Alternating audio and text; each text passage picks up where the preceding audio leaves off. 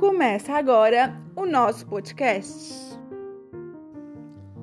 Modernismo e o livro Amar, verbo intransitivo, idílio.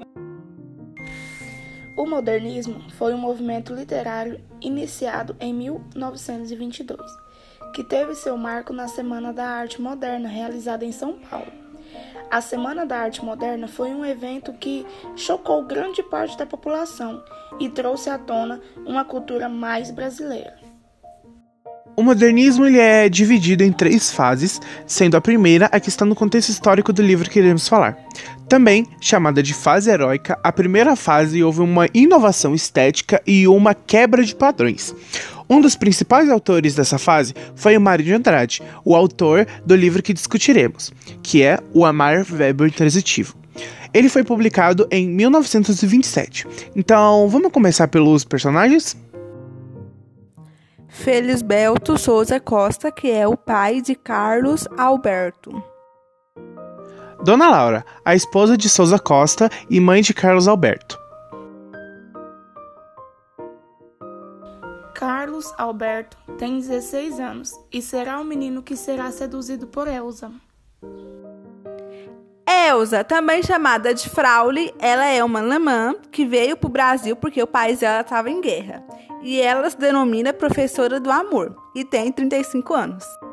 E por fim, as três filhas: Maria Luísa, de 12 anos, Laurita, de 7 anos e Aldina, de 5 anos. Agora vamos falar um pouco sobre o enredo do livro. Amar, verbo intransitivo. Tudo começa com um acordo entre Elsa e Souza Costa, que diz que a Elsa deve iniciar a vida sexual do Carlos. Pelo menos era o que deveria, né? Já que no meio do livro ela descobre que ele já fez isso sozinho.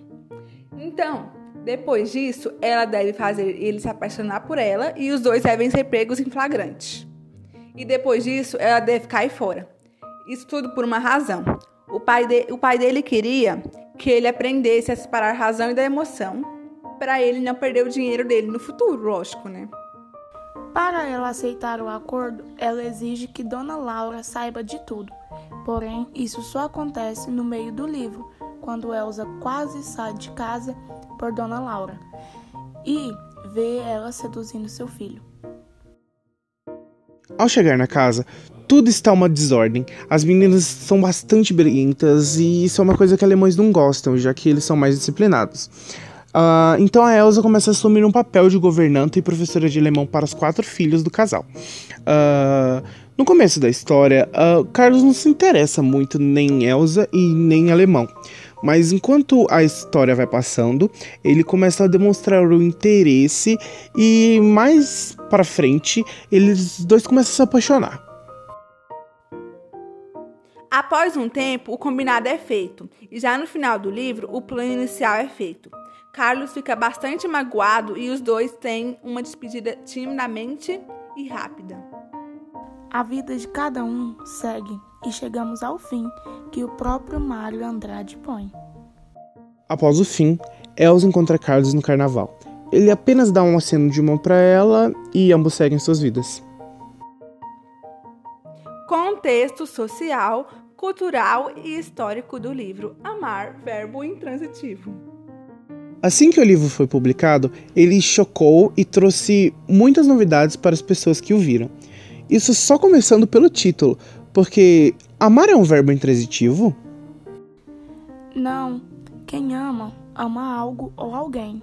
Então, é um verbo transitivo direto. Como dissemos, no ano de publicado, a gente estava na fase mais radical do modernismo. Quando ele foi publicado, estava acontecendo uma industrialização. A gente percebe isso já no começo do livro, pelo uso do automóvel que a Elsa usou para chegar na casa de Souza Costa, um táxi. Nessa época, a gente percebe também que estava tendo muitas migrações. A gente percebe isso no livro, por exemplo, quando a gente vê o mordomo chinês, a gente vê a presença de africanos, né? E, e a própria Elsa, que é uma alemã. A gente percebe também que o livro é bastante futurista. Ao contrário dos romances tradicionais, o livro não é dividido em capítulos e sim em cenas como em um filme. Uma outra coisa a se notar é a influência cultural europeia, já que vemos o brasileiro como alguém que demonstra mais sentimentos, mais emoções, ao contrário de Elsa, que é alemã e tende a ser mais seca e ríspida. Por falar na Elsa, ela é uma pessoa que se acha muito superior, não é? Sim, segundo as palavras da própria, os negros são de raça inferior, os índios também, os portugueses também.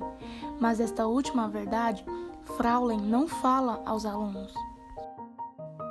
Então a gente pode dizer que o livro é um livro racista? Não, pois Mário fez o livro refletido na sociedade em que se encontra.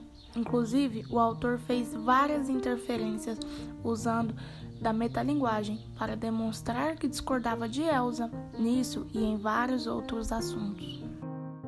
Também se percebe o nacionalismo presente no modernismo, uh, já que Mário faz uso de uma linguagem mais coloquial. Ele usa pontuação mais liberal, ele escreve do jeito mais que se fala, uh, do jeito que a sociedade da época se falava. Quanto à sociedade, percebemos que é uma sociedade patriarcal. Vemos isso claramente quando Souza Costa contrata a Elsa sem perguntar a opinião de sua mulher. A sociedade retratada é bastante conservadora e com muitos padrões morais. Mas se a gente olhar atrás das cortinas, a gente vê um falso moralismo. Um exemplo disso é a família contratar alguém para iniciar a vida sexual do filho. Bom, sem contar no machismo que está presente nesse livro inteiro, né? Enfim, a hipocrisia. É isso. Apresentado por Maria Eduarda Rodrigues, Wanderson Santos e Jordana Araújo.